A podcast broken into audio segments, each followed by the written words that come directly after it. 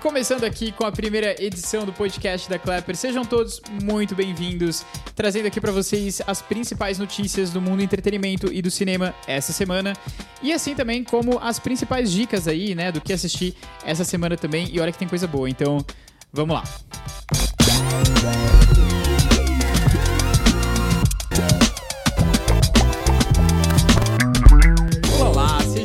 bem-vindos aqui, como eu falei, à primeira edição do podcast da Clapper. Realmente estou muito feliz aqui, esse é um projeto que a gente tem faz um tempo, né, Luiz? Então, bem bacana de poder estar começando, finalmente começando, né? Aliás, para quem está nos escutando agora, se você está nos escutando, nos, né, nos assistindo, sabe que você provavelmente é a primeira e única pessoa. Eu falo isso, mas é com muito orgulho e com muita felicidade, porque a gente faz um tempo mesmo que a gente estava querendo começar. Então, bem bacana mesmo. Sejam todos muito bem-vindos. Para quem não nos conhece, meu nome é Pietro, eu sou cineasta, criador e cofundador aqui da Clapper. E tô aqui com o Luiz, é, que é jornalista de entretenimento e cultura, é, e também cofundador da Clapper. Tudo bom, Luiz? Tudo bem, Pietro? Oi, bom dia, bom dia, ouvintes, quem está nos assistindo no YouTube também. Vamos lá, vamos começar então, né, com o nosso primeiro podcast oficial, né, para trazer aqui as principais notícias que aconteceram no mundo do entretenimento essa semana, né, trazer também algumas das principais estreias, tanto no cinema quanto no serviço de streaming. Uh, então acompanha aí que você vai receber muitas dicas bacanas. Você pode estar nos ouvindo nas, na sua principal plataforma aí de escolha, né, de áudio, ou também nos assistindo no YouTube, estamos lá também, tá certo? Mas vamos lá, vamos começando, né, que é o que interessa, a nossa primeira notícia aqui que a gente separou da semana. É, olha, né, como sempre ali, Oscar chegando, a gente está aqui no momento da gravação, aqui comecinho de março. É, enfim, já começa né, aquele vários burburinhos ali de, de todos os Sim. filmes concorrendo, né, vários comentários saindo aí na, na imprensa, na, na mídia. E, enfim, nem todo mundo fala coisas que são, né, assim, que é. podem ser faladas, que devem ser faladas. Tem sempre alguém que fala alguma coisa que não deveria, que né? não deveria, né? Tem gente é. que deveria ficar mais quietinho mesmo, né? É, Luiz, você quis trazer pra gente aí essa, podemos dizer, um pouco essa polêmica aí, né, com o filme aí do Ataque dos Cães, né, da Jane Campion, um excelentíssimo filme, tá concorrendo a 12 Oscars, é o filme com mais uh, indicações ao Oscar, né? Sim e ano. explica aí pra gente o que, que tá acontecendo. Eu acho que é interessante para essa notícia trazer um pouco do contexto do filme, né?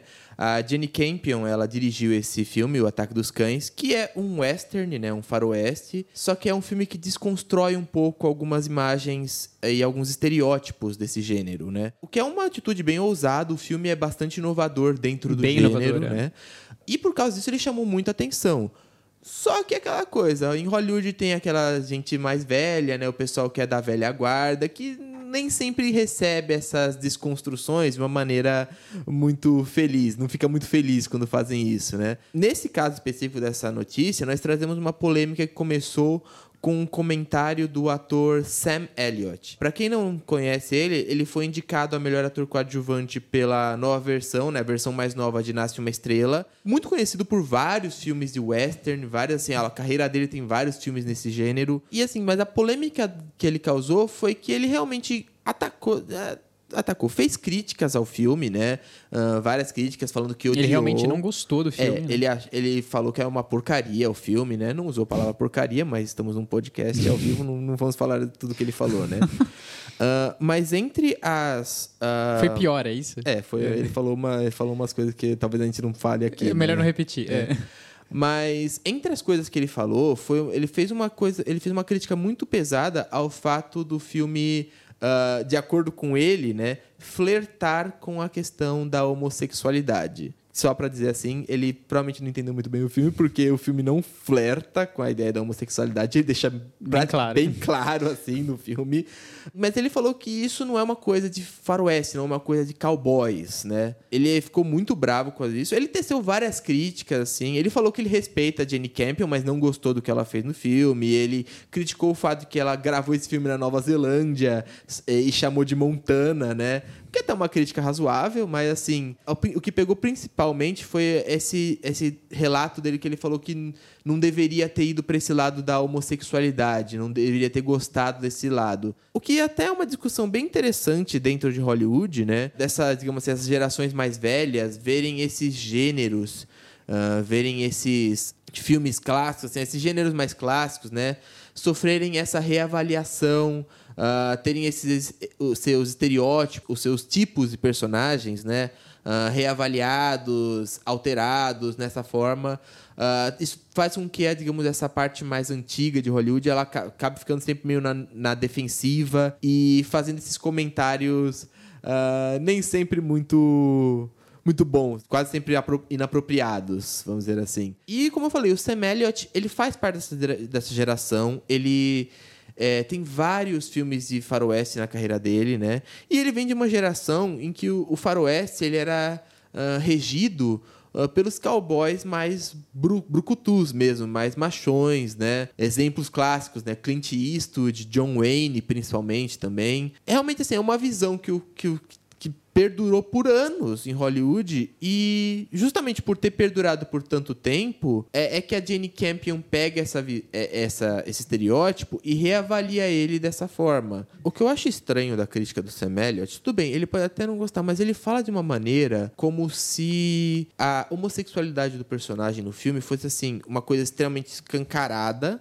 de novo, a, a, parte da homossexualidade não é nem o tema principal. Ela coloca isso no filme, mas uh, o ponto principal realmente é essa masculinidade tóxica. tóxica. Uhum. É o fato de que assim ele é extremamente tóxico o personagem, ele é extremamente bruto para esconder um lado dele que ele não quer que as outras pessoas saibam. Não é a questão dele ser gay ou não, é a questão dele estar num momento de fragilidade.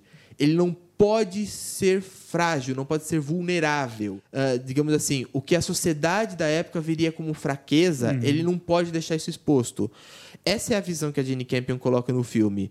Uh, reduzir isso a um fato de ah, o cowboy é homossexual. É, uhum. é, digamos assim, é digamos, uma visão muito rasa do filme. Mostra também, de certa forma, uma fragilidade, uma vulnerabilidade do próprio, do Sam próprio Elliott. E é engraçado que o Sam Elliott, ao criticar isso, indica que ele também vê isso como uma fraqueza também. Sim, é. Né? Ou é, seja, novo, não querendo, não querendo passar é, o pano né? pro Sam Elliott. Eu não quero é. passar o pano pro Sam Elliott.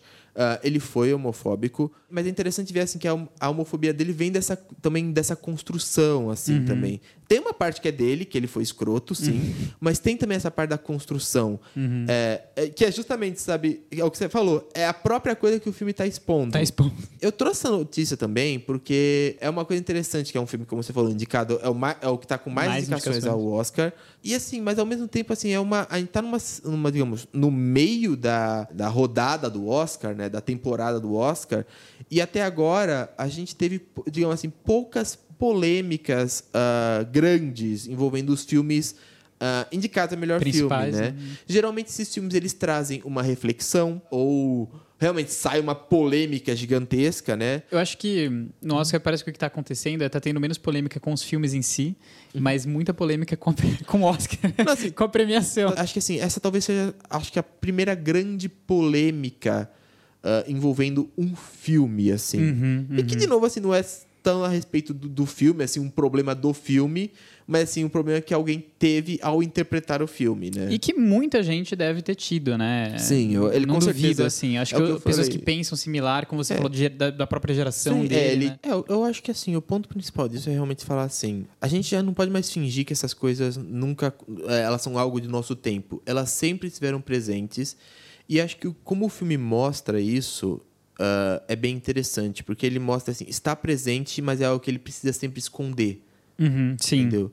Porque é uma coisa que a sociedade dele e ele próprio vê como, digamos assim, uma fragilidade. E, repito, uh, reduzir isso ao fato de ah, o personagem é gay, eu acho que acaba tornando a discussão do filme muito rasa. Sim, não é. Eu acho que se, essa, se esse é o principal ponto, acho que de interpretação você não entendeu o filme e acho que a complexidade é. que o filme oferece também, né? É um Sim. filme bem complexo. É, enfim, fica aí a nossa, a nossa dica, né? Assim como tudo que a gente vai referindo aqui, tá? Sempre tem os links aqui embaixo também, então quem ficar curioso aí para assistir é, Ataque dos Cães, quiser saber um pouquinho mais, assistir o trailer, pode estar tá vendo aí na descrição, tá certo? Bom, vamos agora mudar radicalmente aí de assunto, de tópico, de tema e para um assunto que é, é, é, pode ser um pouco polêmico, né? Digamos assim, algo que está aí realmente tocando o mundo inteiro. Como né, a gente sabe aí, a gente está acompanhando as notícias, né, as tristes notícias, realmente assim, no momento dessa gravação é, é o nono ou décimo dia é, do conflito e da guerra que está acontecendo na Ucrânia, tá certo? E enfim, o mundo realmente ali se juntou, né, numa coalizão para realmente começar um verdadeiro bloqueio, né, ali com várias sanções econômicas, políticas, comerciais é, contra a Rússia. Isso não é nenhuma novidade, né? Essas sanções, né, elas migraram também para outros campos, né? E aqui chega num, num, ponto de interesse nosso, né? Ela vai atingir realmente a parte artística e cultural, social realmente da Rússia com um verdadeiro boicote que está acontecendo ao cinema russo e à, à, arte russa de alguma certa forma também, né? É, antes de mais nada, eu quero só poder deixar aqui alguns disclaimers, tá? Primeiramente, assim, eu e o Luiz, a gente não vai comentar em si sobre o que está acontecendo ali na Ucrânia. Nós não somos especialistas de geopolítica e nem nada do gênero. O nosso foco realmente aqui vai ser comentar é, essa questão é, do boicote realmente ao cinema russo, né? O que isso significa. E um outro disclaimer que eu queria dizer, né? É, embora a gente vai estar tá questionando se esse boicote russo ele é justo, ele é certo, é importantíssimo dizer que não existe nenhuma dúvida e que eu acho que é, é, é realmente assim um consenso entre todo especialista e jornalista que está tratando essa situação é, de que realmente assim a Rússia está invadindo a Ucrânia, é uma invasão que está acontecendo e realmente colocando em risco, né, desafiando a soberania de uh, um Estado democrático que tem ali as suas uh, necessidades, enfim, que tem as suas, uh, a sua própria liberdade para exercer como, como quer. Enfim. É uma invasão, é uma invasão que está realmente ameaçando uma soberania nacional, provocando a morte de pessoas inocentes, de civis, que não tem nada a ver com essa discussão de OTAN, de Rússia, OTAN, Sim. Biden, enfim. E é realmente uma tragédia, é, e o que a Rússia está fazendo é, um crime, é, um, é, um crime, terrível. É uma coisa é, terrível. É importante que a gente coloque esse disclaimer aqui. A gente não está questionando isso, né? O nosso hum. interesse é levar isso para o lado é, onde isso entra na questão realmente de cultura e cinema, né? E, é, de alguma certa forma, dissecar quais são os impactos que esse boicote ao cinema russo realmente tem, né? Bom, para alinhar aqui a ordem dos fatos, né? Então, realmente, esse boicote né, ao cinema russo, ele realmente começou ali por volta do dia 25, 26 de fevereiro, quando a Academia de Cinema da Ucrânia realmente lançou uma petição numa carta aberta ali ao mundo, né, digamos assim, para se boicotar, boicotar realmente assim o cinema russo, tudo que envolvesse qualquer tipo de produção russa fosse realmente boicotada, não fosse considerada pelos festivais, enfim, e pelos distribuidores. Só para citar um parágrafo da carta, a Academia pediu aos festivais que não permitissem filmes russos em seus programas, que os produtores encerrassem negócios com a Federação Russa, incluindo qualquer coisa que contribuísse com impostos para o governo russo. Então é interessante porque aí a gente começa a ter uh, algum primeiro de indício de pelo menos uma racionalidade do que está acontecendo ali atrás, né? Existe essa questão, essa problemática de que no o cinema russo, assim como, na verdade, assim, qualquer filme que é produzido fora do circuito de Hollywood tem é, verba de governo. É, é, impossível. Assim, o pessoal é até no Brasil existe uma crítica muito grande, né, que ó, o dinheiro do governo indo aí para os filmes, etc, etc, que muita gente não concorda, mas isso acontece em todo o país. O único país em que isso não existe é, é realmente nos Estados Unidos, em Hollywood, porque a indústria é muito é, grande, né? Logo depois disso, né, começou uma sucessão de fatos ali, de várias é, estúdios, enfim, e personalidades se posicionando sobre isso, né? Então, só para a gente trazer alguns destaques, a Disney é, né, os estúdios da Disney decidiu pausar todos os lançamentos na Rússia. Né? A Netflix suspendeu todos os projetos futuros também no país, inclusive qualquer aquisição que eles estivessem fazendo. A Warner Bros. É, adiou o lançamento de The Batman, então não vai mais acontecer é, né, na Rússia. A Sony Pictures adiou o lançamento de Morbius. E a Paramount Pictures cancelou o lançamento de Sonic 2 e de Cidade Perdida também com a Sandra Bullock. Né?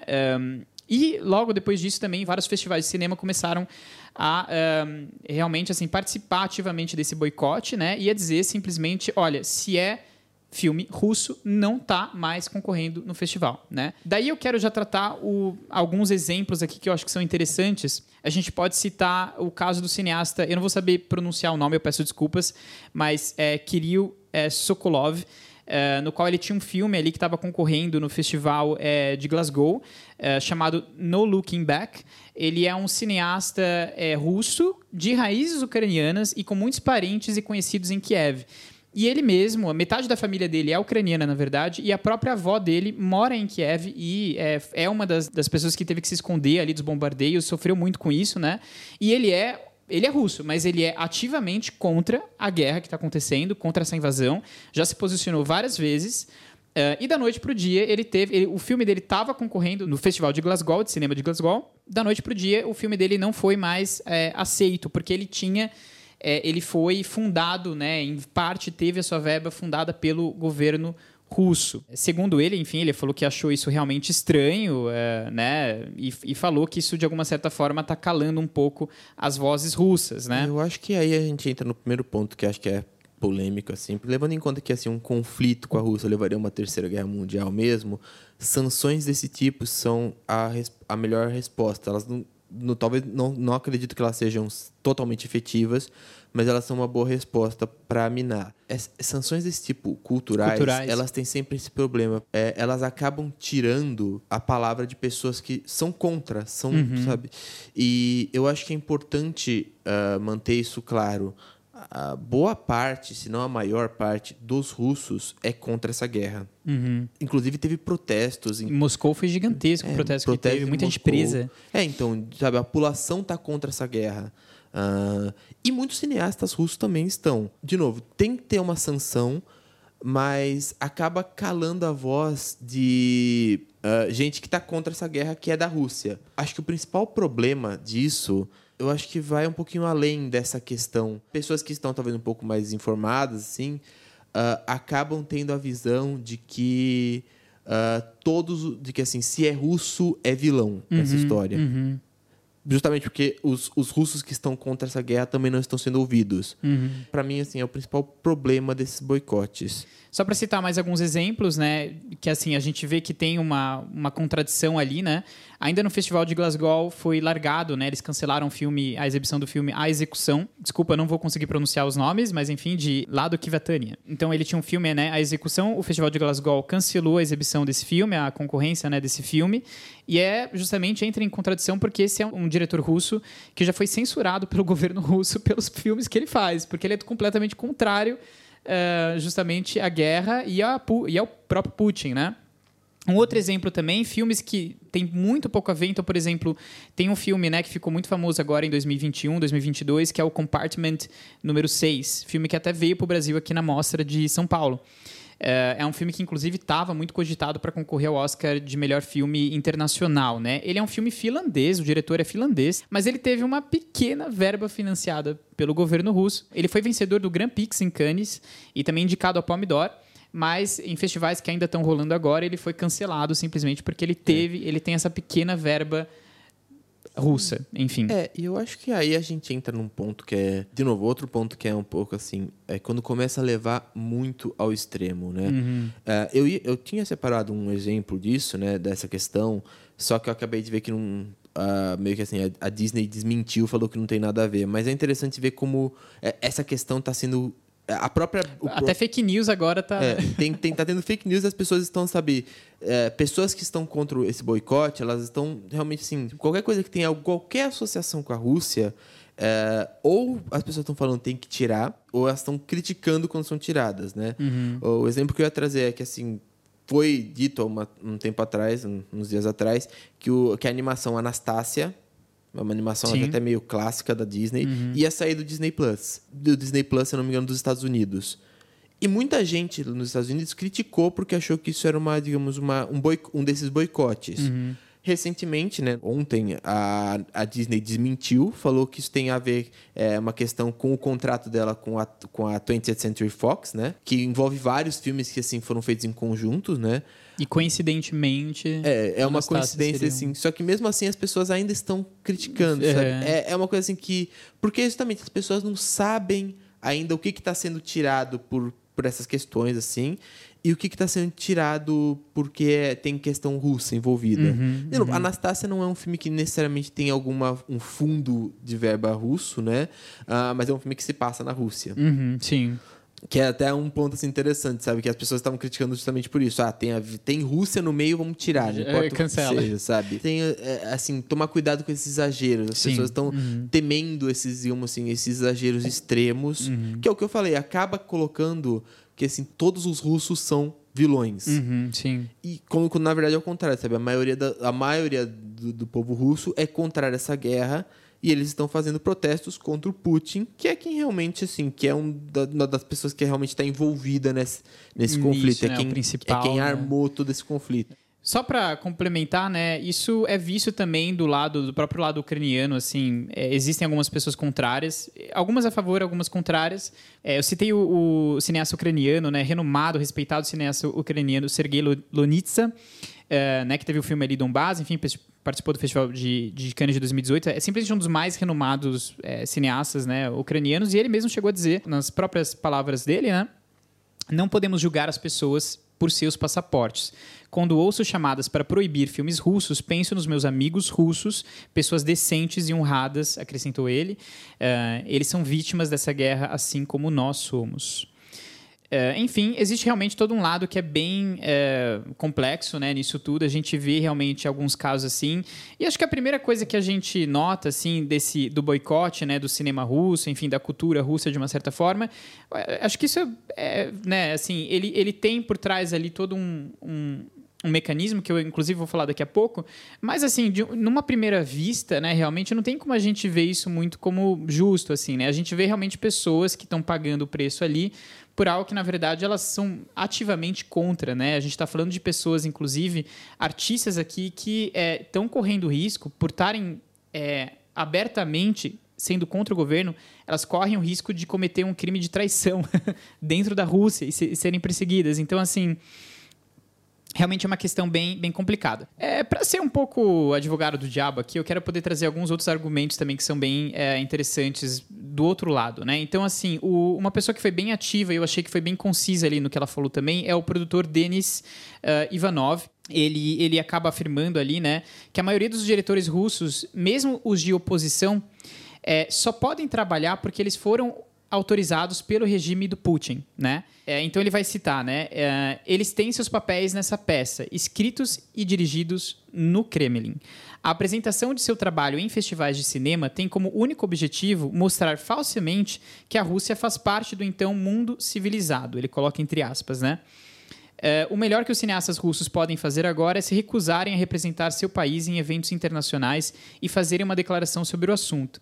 Então, o que ele está tentando dizer ali é que, assim, mesmo os filmes, né, que são contra realmente o regime do Putin e cineastas que são abertamente contra, né, ainda assim esses filmes foram aprovados pelo Kremlin, né, tem um, um, aval do Kremlin, numa tentativa né, da Rússia de se colocar como um pouco mais civilizada, né, ela não quer censurar tudo, sabe assim, não quer colocar como um regime completamente fechado, né, e um outro ponto que ele que ele coloca é que assim, né, a Ucrânia está ali sofrendo, milhares de pessoas morrendo, né? Você vai entra no festival e aí você vai assistir um filme que começa ali com o logo do governo russo aparecendo. Um governo que está matando milhares de pessoas. Né? Então ele coloca isso como uma das, né, das, das principais, enfim, narrativas. Além do que também ele coloca também muitos oligarcas russos que estão ligados a esses filmes, que patrocinaram esses filmes e que estão, de alguma certa forma, ganhando também dinheiro com isso, né? não deixam de ganhar. Então que esses filmes teriam também uma, uma participação ativa no lado econômico também da Rússia. Né? Então ele fala, né? É aí, é aí, que ele dá o conselho, né? O melhor que cineastas russos podem fazer agora é se recusarem a representar o seu país em eventos internacionais e fazerem uma declaração sobre o assunto. Outro ponto que ele traz, ainda nas palavras dele, né? Os profissionais de cinema ucranianos foram agora para o exército, ou estão ajudando com voluntários, ou se refugiando dos mísseis russos em abrigos, ou evacuando suas famílias da zona de guerra. Sua expressão artística está, então, limitada por essas circunstâncias. Ou seja, ele está querendo dizer que enquanto o cinema russo pode continuar sendo prestigiado, os ucranianos que são realmente a vítima desse, a grande vítima desse conflito, né, simplesmente não tem nem sequer uma, uma voz para poder se expressar. De uma certa forma, eu entendo esse lado ucraniano no sentido de que assim, pô, seu país está em guerra, com várias pessoas morrendo, uhum. é difícil você conseguir olhar com isso de um olhar sóbrio, né? O, o, o produtor aqui, o Denis Ivanov, ele fala, né? Será que a gente pode continuar com business as, as usual, né? Os negócios sendo feitos normalmente? Não, eu acho que absolutamente não. Eu acho que é o que eu falei. Esses bloqueios, esses boicotes são necessários. E eles têm, e, assim, se é uma coisa que é financiada pelo governo, uh, pelo governo russo, uh, tem que ser boicotado, sabe? Qualquer coisa que dê uh, algo para esse governo continuar, dê, dê sustento para esse governo continuar o que ele está fazendo, uh, não, pode, não, pode, não pode receber, sabe, uh, apoio de pessoas que são contrárias à guerra. Realmente o que ele falou, as opções para os cineastas russos que são realmente contrários é ou para de produzir, ou pelo menos para de mandar para o festival, né? Ou sai da Rússia, busca, busca, sei lá, algum apoio em algum outro lugar. Tipo, ah, não vai ser o cinema russo, mas eles vão continuar produzindo, sabe? Uhum. Uh, poderia também ser uma opção. De novo, não sei se seria uma opção viável. Ser viável, né? É, não sei se seria Tão uma opção... fácil, ou enfim. É, não sei se seria uma opção fácil, viável, plausível para eles. Mas realmente, sim, os bloqueios nessa situação eles devem continuar. O que eu, eu só acho que assim, é realmente uma pena que tenham que existir esses bloqueios. Uh, porque o cinema russo é um cinema riquíssimo. Sim, sim. é um Na cinema- história do cinema foi muito É, importante. ele é é assim, ele tem diretores renomados históricos, sabe? Dire- Diretores de importância histórica. É, é triste que, que esse cinema que tem tanto, que sempre teve tanto a oferecer, ah, tenha, que ter, tenha que estar sendo bo- boicotado. Quando eu, eu, por isso que eu falei, eu achei que as palavras aqui do Denis Ivanov foram muito precisas, assim, né? É, Quando ele coloca esse contexto da produção russa e de que esses filmes né, tiveram um papel dentro do Kremlin, você entende? É difícil você contra, contradizer, né? Ao mesmo tempo, isso é todo o filme russo. Então, se você coloca isso como sendo uma condicional, realmente, É, o cinema russo acaba aqui, sabe assim? Sim, a gente. Não tem- É o que eu falei, não é uma questão de não fazer essas sanções. É, eu acho que é mais uma questão de fazer as sanções, mas entender o que elas significam. Uhum. E, acima de tudo, ah, não usar essas sanções para permitir que a visão de que todo russo é ruim. É, não vilanizar por completo, É. né? Eu acho que assim, vilaniza os, os Quem verdadeiros né, envolvidos. é. Mas tenha consciência de que assim, tem muita gente por fora que está lutando na Rússia Uhum. contra essa guerra. Ah, e as vozes deles, seja pela censura do Putin, seja por essas questões de sanções, elas não estão chegando Uhum. a nós. É, Eu acho que é uma questão de entender isso. É. Porque senão fica, fica aquela questão que aconteceu. Eu, eu vou dar exemplo histórico, né? Fica o que aconteceu na Primeira Guerra Mundial, né? A Alemanha perde a guerra, todos os alemães são vilões, então vamos fazer uma sanção gigantesca na Alemanha para que ela nunca mais consiga criar, ter a hipótese de criar uma guerra dessas. A gente sabe muito bem o que aconteceu. O que aconteceu, né? Ah. É. Por último, assim, eu só gostaria de deixar aqui é, também assim um, um aspecto de, um- de um- de uma especialista, na verdade, da Jane, Jane Duncan, né? É, existe um, um artigo muito interessante da, do New York Times falando um pouquinho sobre isso e ela deu um pouco a opinião dela. Eu achei que foi bem conciso para a gente talvez criar uma espécie de enfim, de conclusão aqui, né? A Jane Duncan é uma acadêmica da Universidade de Joanesburgo e ela é, escreveu já muito né, sobre boicotes culturais é, como agentes de mudança política, que para ela, né, podem ser extremamente bem sucedidos, né? São muito eficazes, né? Desde que hajam regras claras em torno do que realmente esses boicotes visam. Né? Eu não sei, eu penso assim na questão do cinema russo, você citou isso muito bem, eu acho, que é realmente assim, né? O que acontece realmente é dessas pessoas que são publicamente contras e que estão criando um trabalho né, para dizer realmente os horrores que isso está efetuando, opiniões que são de dentro da Rússia, sabe assim? Eu- E que são contra a Rússia, né? Esse tipo de visão, ela é muito importante de se ter, né? E quando existe um boicote por completo, a gente perde. Sim, eu... E isso poderia ser muito é, enfático, até na questão de realmente Eu diminuir ou acabar com essa guerra, né? Eu acho que nesse momento, a questão que a gente tem que entender é que assim, é uma guerra que começou há pouco tempo, ela ainda está muito explosiva. Existe um uma confusão mesmo. É, existe uma confusão, as pessoas não estão sabendo o que fazer para parar ela. Eles quer, todo mundo quer acabar com essa guerra rápido. Ahn, mas a gente ainda não está sabendo como. Então a gente está tentando criar o máximo de soluções possíveis ah, que não le- nos levem a uma terceira guerra mundial. Eu acho que esse é o ponto que todo mundo também quer evitar. Aham. Ah, então a gente, e a gente já está aceitando, sabe? A gente está impondo rapidamente Tudo, porque né? a gente quer que isso faça um efeito rápido. Ahn, eu espero que isso seja suficiente. Eu Uhum. espero que isso, assim, sei lá, o Putin recue por Sim, completo. que haja um acordo ou realmente uma desistência, né? Que é um difícil, acordo, né? uma, uma, uma rendição, uma coisa, qualquer coisa assim para acabar com esse conflito. ah, e que a partir daí as sanções comecem a ser diminuídas. Uhum. Acho que quando, quando começarem a ser diminuídas, a, a cultural deve ser a primeira que talvez Uhum. ah, caia, né?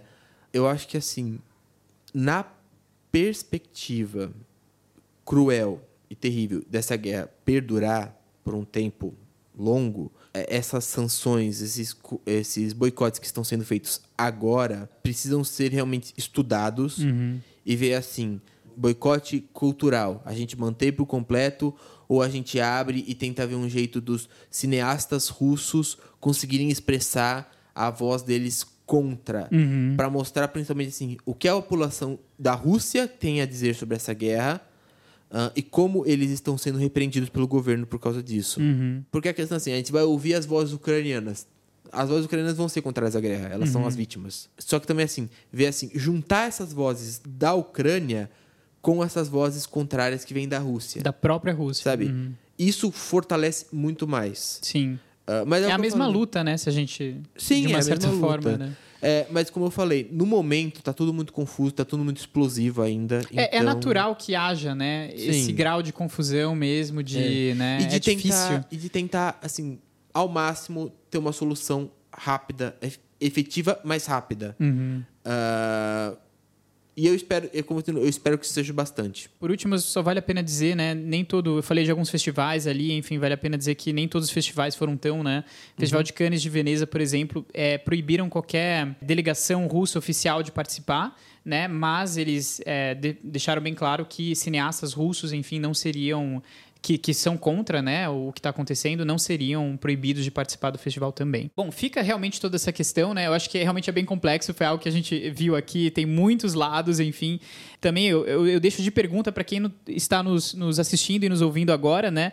O que, que você acha dessa questão, né? O cinema russo ele deve ser boicotado? É, tem que existir algum tipo de regra clara? Existem exceções? Ou assim, a situação é tão desesperadora que a gente realmente tem que boicotar tudo e ponto? Enfim, quais são as opiniões de vocês, né? A gente quer ouvir também. Se você está nos assistindo pelo YouTube, você pode comentar diretamente aqui nos comentários, né? É, a gente vai estar lendo, tá? Os comentários é, na próxima edição. Ou se você estiver nos ouvindo, né? Não tiver como comentar, você ainda assim pode é, mandar um Twitter pra gente na hashtag do, do podcast. A gente ainda não tem, não, fiz, não fizemos a hashtag do podcast, eu não posso dizer aqui qual que é. Mas se você olhar na, na descrição, vai estar lá, ou nas redes sociais. É só você marcar a hashtag, então, do podcast, né? É, é, Clapper Podcast, eu não sei ainda o que vai ser, mas marca ali a hashtag e deixa o seu comentário, que a gente consegue também fazer um, um track ali. Em último caso, também pode estar mandando um e-mail para Clapper, né? Contato arroba clapper.com.br ali com seus comentários. Seja onde você estiver comentando sobre essa situação, a gente vai estar colhendo e lendo na próxima edição do podcast, tá certo? Mudando completamente realmente de assunto, né? Mas vamos falar aqui é, sobre as dicas da semana e o que, que tá rolando, o que, que tem para ser assistido, né? Vale a pena dizer que esse é o principal objetivo da Clapper, né? A Clapper é um novo portal ali de entretenimento, para quem não conhece, é, que vem ali com o objetivo de trazer várias é, dicas com curadoria, né? Curadoria ali feita por seres humanos, tá? A gente tem um, um algoritmo muito bom, mas é tudo selecionado realmente por seres humanos, uma curadoria muito cautelosa, muito cuidadosa. É, vale a pena dizer, a gente já está com a lista de março já feita, você pode conferir aqui na descrição também. É, e ela tá sensacional, né? Eu não sei, a gente separando ali, vendo os títulos de março, eu achei que o, o Tem mês de março coisa muito boa. tem muita Tem coisa muita boa. coisa boa. eu fiquei surpreso, assim, então vale a pena conferir. Se você quer ver- quiser ver os destaques aí de março, procura aqui na descrição, tem o link, ou você pode simplesmente acessar o nosso site também, tem lá a listinha de março, tá certo? Lembrando também, toda sexta-feira, nas redes sociais, a gente posta eh, as principais estreias das semanas, que são as melhores, né, na- da semana para serem assistidas em todos os streamings, né? Enfim, vale super a pena, fica o convite. Mas vamos lá, vamos falar então um pouquinho aí das dicas da semana, o que, que tem para ser assistido. Eh, Luiz, fala aí pra gente aí qual que é a sua dica essa semana. Beleza. Bom, gente, a minha dica dessa semana é um filme que, assim, já estreou nos cinemas há um tempo, né? É, ele não é exatamente novo, mas agora ele tá chegando no serviço do Disney Plus, que é o Amor Sublime Amor, a nova versão que foi dirigida pelo Steven Spielberg. Ah, e tá concorrendo a, a várias categorias do Oscar, é, inclusive melhor filme e melhor diretor. É aquela coisa, a gente sempre fala remake, né? Como Hollywood tá ficando meio sem ideia, sem muita criatividade. Ah, mas nesse caso, eu acho que é um remake que vale a pena ser assistido. Eu, pessoalmente, gostei mais do remake do que da versão original. Sim. Gostei mais da, da das performances, gostei mais dos da maneira como alguns personagens foram ah, cri- feitos, gostei mais de como algumas músicas foram cantadas, porque é uma coisa interessante sobre esse filme do Spielberg. Ah, ele coloca as músicas originais, ah, só lembrando, Amor Sublime Amor é uma, é, foi uma peça da Broadway, virou um filme nos anos 60 e agora tem essa nova versão, né? O Spielberg, ele pegou as músicas que foram uh, cantadas na, no filme dos anos 60, só que algumas delas ele colocou em momentos diferentes do filme. Falei dessas coisas, mas acabei não falando sobre o que é o filme, né? Bom, o filme ele conta a história de um, de um casal, né? O Tony e a Maria, eles se encontram durante um baile e eles começam a se apaixonar, eles começam a viver uma relação amorosa, né? Só que tem um problema. Uh, o bairro onde eles vivem, ele é disputado por duas uh, gangues principais, vamos dizer assim, duas gangues de rua principais, né? Que são os Jets, assim, os garotos brancos pobres, né? Os filhos de imigrantes uh, europeus, né, irlandeses, italianos, que chegaram lá e não conseguiram sair daquele bairro pobre, né, ficaram por lá. Que eles são, digamos, a, a, a gangue mais antiga, né. E recentemente chegaram também na, no, local, no local os Sharks. É uma gangue né, formada por imigrantes porto-riquenhos. E existe essa disputa muito grande. E qual que é o problema para o casal? O Tony faz parte dos Jets, enquanto que a Maria é irmã do líder uhum. do Sharks. É, é, literalmente uma história meio Romeu e Julieta. Uhum. É, eles se amam, mas eles pertencem a famílias, né, entre uhum. aspas, rivais que estão sempre lutando. Uh, e essa luta até ela assume uma proporção quase de uma guerra de rua mesmo. Uhum. E então eles têm que achar uma maneira do amor deles conseguir sobreviver nessa situação de conflito, nessa situação de luta. E no meio disso tudo tem performances musicais, é, tem uh, músicas assim que são como eu falei, icônicas, né? Tanto do musical quanto do, do filme de 61. Uma coisa que eu gostei do Spielberg é não só ele muda uma, algumas músicas uh, com relação a quando elas são cantadas e quem está cantando elas, mas eles também, assim, existe uma coisa sutil, que até um pouco assim. É, é sutil, mas não é tão. Não é assim, sutil, assim, nossa, muito difícil perceber. Mas é uma coisa que, assim, são flashes rápidos que eles estão fazendo a performance, né? Estão dançando no meio da rua, daí do nada a câmera foca, sei lá, num cara passando de carro olhando assim, meio que com aquele olhar estranho, tipo, o que, que vocês estão que tá fazendo? acontecendo? Tipo, o, o, como se o próprio filme reconhecesse Uh, o absurdo do musical, do musical sabe? É. é. aquela coisa, tem tudo para ser um musical clássico da Broadway, da Era de Ouro, só que ao mesmo, ao mesmo tempo o filme assume esse caráter realista de olhar para aquilo e falar: que está acontecendo aqui? Em questão de elenco, a grande parte do elenco tá muito boa, né? As mulheres do filme, né? A Rita Moreno, ela faz um papel. Ela que estava no filme original, como a Anitta. Como a própria Anitta. Sim. Ela faz agora um papel mais coadjuvante, mas que ela, ela dá muito poder, dá muito poder à presença dela ao filme.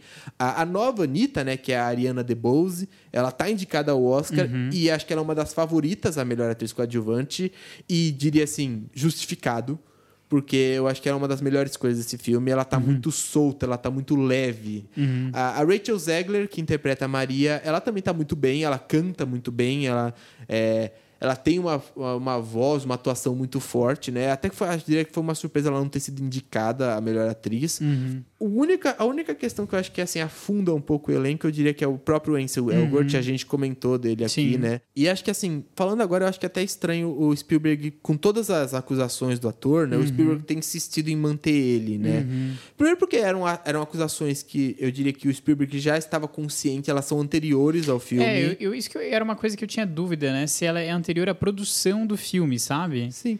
Mas, eu acho que deve ser, né? Porque Sim, é antigo, eu né? acho que é, eu acho que é. E mesmo assim, ela talvez tenha estourado talvez num momento de produção inicial, uhum. talvez. Que daria para tirar, para colocar um outro ator. Que poderia ter acontecido é, ele tá numa atuação tão boa que o Spielberg falou: "Ah, eu não, não tenho um ator que consegue reproduzir". Uhum. Mas na verdade ele é, ele é o mais fraco e a atuação dele em momentos ele é até bem comprometedora, assim. Sim. Ele não, é assim, eu acho que nas performances musicais ele tá muito bem. É, ele só não tem expressividade no rosto. Mas no geral, eu acho que uh, o filme em todo se sustenta muito bem mesmo assim. Sim. Mesmo com um protagonista fraco. É um filme muito bom, é um musical muito bom. É, para quem gosta de musicais, vale a pena. para quem gosta do musical original, acho que vale a pena, né? Uh, para quem gosta do Spielberg, eu diria que assim nessa última década foi um dos melhores filmes dele, eu acho, uhum. né? Uh, até porque é um filme que geralmente foge um pouco do tipo de filme que ele está acostumado a fazer. Sim. Uh, então fica a minha dica aí de Amor Sublime Amor. Bacana, super, realmente valeu a pena mesmo. E vou dizer que eu tô muito curioso para assistir, ainda não assisti, lançou agora, né? Eu, não, eu uhum. realmente não tive tempo. É, e... só, só lembrando que ele saiu nos cinemas no ano passado, Sim, ele é. chegou agora no Disney Plus. É, eu vou dizer que o cinema aqui da, da minha cidade, né? Da nossa cidade. Passou por um dia o filme. É. Literalmente ele lançou, ele ficou, eu não sei, acho que ele ficou dois dias no cinema e, e, e, logo depois saiu, assim, não, realmente não teve como pegar também. Mas enfim, fica aí a dica então de é, Amor Sublime Amor. De novo, novamente, se quem quiser ver o trailer, alguma coisa assim, pode estar conferindo o link, tá na descrição, o link do filme tá na descrição é, aqui embaixo, tá certo? E você deu o selo, né? Chorei litros ali, é. então é um filme bem emocionante também, Sim. né? Uhum. Trazendo aqui a minha dica é, rapidinho. É, eu assim, assisti também algumas coisas é, diferentes essa semana que eu queria trazer, mas eu fiquei um pouco incerto. E aí, assim, eu não queria me distanciar porque teve algo que lançou semana passada e que eu achei que foi tão incrível. Não é um lançamento dessa semana exclusivamente, mas eu acho que super vale a pena. Que é Ruptura, né? Ou em inglês, Severance. É, da Apple TV Plus, né? Lançou então sexta-feira passada, não é essa outra, né? Uh, ali trazendo com, né, de, de, principal Adam Scott, mas é um, tem um elenco bem grande, assim, sensacional. E bem curioso, enfim, dirigido ali pelo Ben Stiller, né? Enfim. Vou dizer que eu me surpreendi com essa série. Eu tava ali. Eu achei a, a premissa interessante. Falei, bom, vou assistir, vou ver no que, que dá. E super me surpreendi, achei muito legal mesmo, assim, é bem curioso, traz uma história bem diferente, assim, diferente de muita coisa que eu, que eu já vi, assim, e muito bem feita, muito bem dirigida, conduzida, escrita. Os atores são sensacionais também. É, né, para quem não conhece, uma história louca, enfim, mas vai estar tá contando ali a, a, vida, né, enfim, a história do Mark. Ele trabalha numa empresa bem específica, curiosa, que ela criou um sistema ali, uma possibilidade, né, o filme se passa um pouquinho no futuro, um, em que ela dá a possibilidade aos funcionários de fazerem justamente uma ruptura cerebral na qual ela consegue dividir a memória do trabalho e a memória da vida pessoal da pessoa e uma não acessa a outra. Ou seja, quando a pessoa sai de casa e ela vai para o trabalho, né, ela entra ali no elevador da empresa, ela vai para o nível lá específico e durante aquele processo é como se ativasse alguma coisa no cérebro dela, do qual ela simplesmente esquece por completo da vida pessoal dela, ela não lembra de nada, ela não sabe quem foi a mãe. E você entra naquele ambiente de trabalho e você só tem acesso a essas memórias de trabalho, né? O que você construiu no seu trabalho. A sua vida vira o trabalho. E o oposto também é verdade. Quando você sai do trabalho, você esquece por completo tudo que você fez. É, sempre, né? No, no, seu trabalho você simplesmente não lembra, você só tem contato com a sua vida é, pessoal, né? A série é muito interessante porque ela, ela é super engraçada em, em, diversos aspectos, assim, de como ela lida com esse conceito, né? É bem curioso. A, a, princípio, primeiro porque, assim, você se torna duas pessoas, né? Então é muito interessante ver o Adam Scott, ele tá muito bom nessa série, porque realmente ele consegue fazer essa diferenciação, assim, né? Entre quem ele é na vida pessoal, ele é uma pessoa, e no trabalho ele é outra, assim. Porque é isso, ele construiu pessoas, personas, né, diferentes ali com vidas diferentes, né? E uma não tem consciência da outra, não sabe o que uma tá fazendo, né? O que é legal também da série é que ela gera alguns conceitos até filosóficos, eu diria assim. Por exemplo, né, o que que acontece se você decidir se demitir do trabalho, né? Horas é, para o seu eu existente do trabalho, e se você se demite e você não tem consciência do que é o resto da sua vida, de uma certa forma é como se fosse um suicídio. Porque você está saindo do seu trabalho e é a única coisa que você tem consciência na sua vida inteira e você nunca mais vai voltar para aquele seu eu existente. Você, de alguma certa forma, sabe que existe um eu fora dali, do qual você uhum. não se lembra enfim, né? É. então é muito interessante, gera todo esse conflito, né? A história fica, começa realmente a acontecer quando o personagem ali do Adam Scott, o Mark, ele é, é contatado, né, por alguém que teria trabalhado nessa empresa com ele, né? Então, alguém na vida pessoal dele contata ele, entra em contato e diz ser um colega de trabalho da empresa. Ele se tornou consciente né, de ambas as vidas. Ele quer, enfim, é, falar com o Mark porque tá, o que está acontecendo nessa empresa é um absurdo, assim, é um, é um segredo péssimo, assim. Uh, então começa, enfim, todo o mistério que tem ali por trás, enfim, é super interessante. E a própria empresa, né? Essa empresa usa isso também como uma forma de justamente poder criar um eh, não sei assim a série não deixa claro né nos primeiros episódios ainda a série ainda está começando mas existe algo realmente meio maquiavélico ali acontecendo nessa empresa porque né, todo mundo que está tá trabalhando naquele projeto seja lá o que ele for ninguém é, lembra ninguém lembra o que, que é todo mundo volta para casa é. e não sabe o que, que é então tem essa, essa situação. Enfim, achei muito interessante, muito curioso mesmo, super vale a pena. É, lembrando, né, a Apple TV Plus, se eu não me engano, posso estar errado, eu não, não sei agora, mas eu acho que ela dá sete dias de graça para você testar é, se uhum. é a uhum. sua primeira assinatura. E claro, também vale a pena dizer para quem nunca testou, né? É um serviço que aqui no Brasil é, é, bem menos utilizado, né? Mas que vale super a pena, tem muita coisa legal e é R$ 9,90 por mês. Então é bem baratinho, assim, para quem quer de repente assistir a série ou assistir algum conteúdo, aproveitar durante um mês, dá para assinar é por um mês e e curtir um pouco, Plus, sabe? É Apple TV Plus que tem bastante conteúdo, a gente vê, né? Uhum. A gente sempre organiza as estreias semanais, né? As estreias mensais, estreias semanais. Eles têm sempre um conteúdo, conteúdos bem interessantes, né? Tem, tem. É, eu, eu, vou dizer que eu, eu, desde que começou assim, no começo eu tava meio, não sei, assim, eu falei, meu, a Apple fazendo filme vai dar certo isso. Mas não, assim, deu, deu certo. Eles estão com produções muito boas, assim, tanto de série como filme, documentário, minissérie, enfim, todas muito bem, muito bem feitas, assim, e realmente vale a pena, enfim, né? Uhum. É, então fica aí a dica também de ruptura, né? Ali demos o selo Mind Blowing, porque é bem isso, é uma série bem louca mesmo para você né, questionar tudo. O link tá aqui na descrição também para você poder consultar, enfim, assistir o trailer e tudo mais, tá? Uhum. Uh, enfim, é esse, né? Fica as nossas dicas aí. Então, Amor Sublime Amor disponível no Disney Plus e Ruptura disponível na Apple TV Plus, tá certo? É, a gente vai ficando por aqui, né? Vale a pena dizer também. É, essa semana que a gente está começando aqui o podcast é uma semana muito importante para a gente, porque a gente está com uma série de anúncios né, acontecendo. É, além do podcast, né? É, enfim, não chega a ser um anúncio, mas é um lançamento, né? A gente acabou de finalizar nossa lista de, do mês de março. Então, volto a dizer, fica ali para você poder consultar também. Quem quiser saber aí as melhores estreias do mês de março, tá aqui o link na descrição.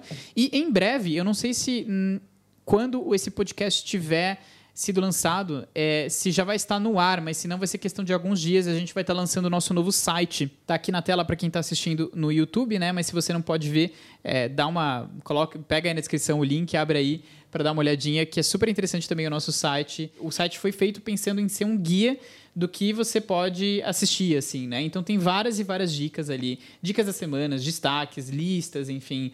É, logo aqui você já acha os lançamentos também, que são, são bem interessantes. Todo o filme ou série que a gente fala já tem um link direto de onde você pode assistir também. Então, enfim, super vale a pena. Fica o convite aqui de você conhecer, né? Uhum. É, e claro, né, esse próprio podcast, é, que nem eu falei, a gente está aqui para ficar. Realmente vão ser sessões aqui que a gente vai ter toda semana, né? Toda semana vai ter um episódio novo. Estaremos aqui de volta na próxima semana, certo? Foi um prazer poder aqui discutir, Luli, com você um pouquinho Sim. aí sobre toda essa doideira aí do, do boicote do cinema russo, da, da polêmica aí do Sam Elliott com, é. com a Jenny Campion, enfim.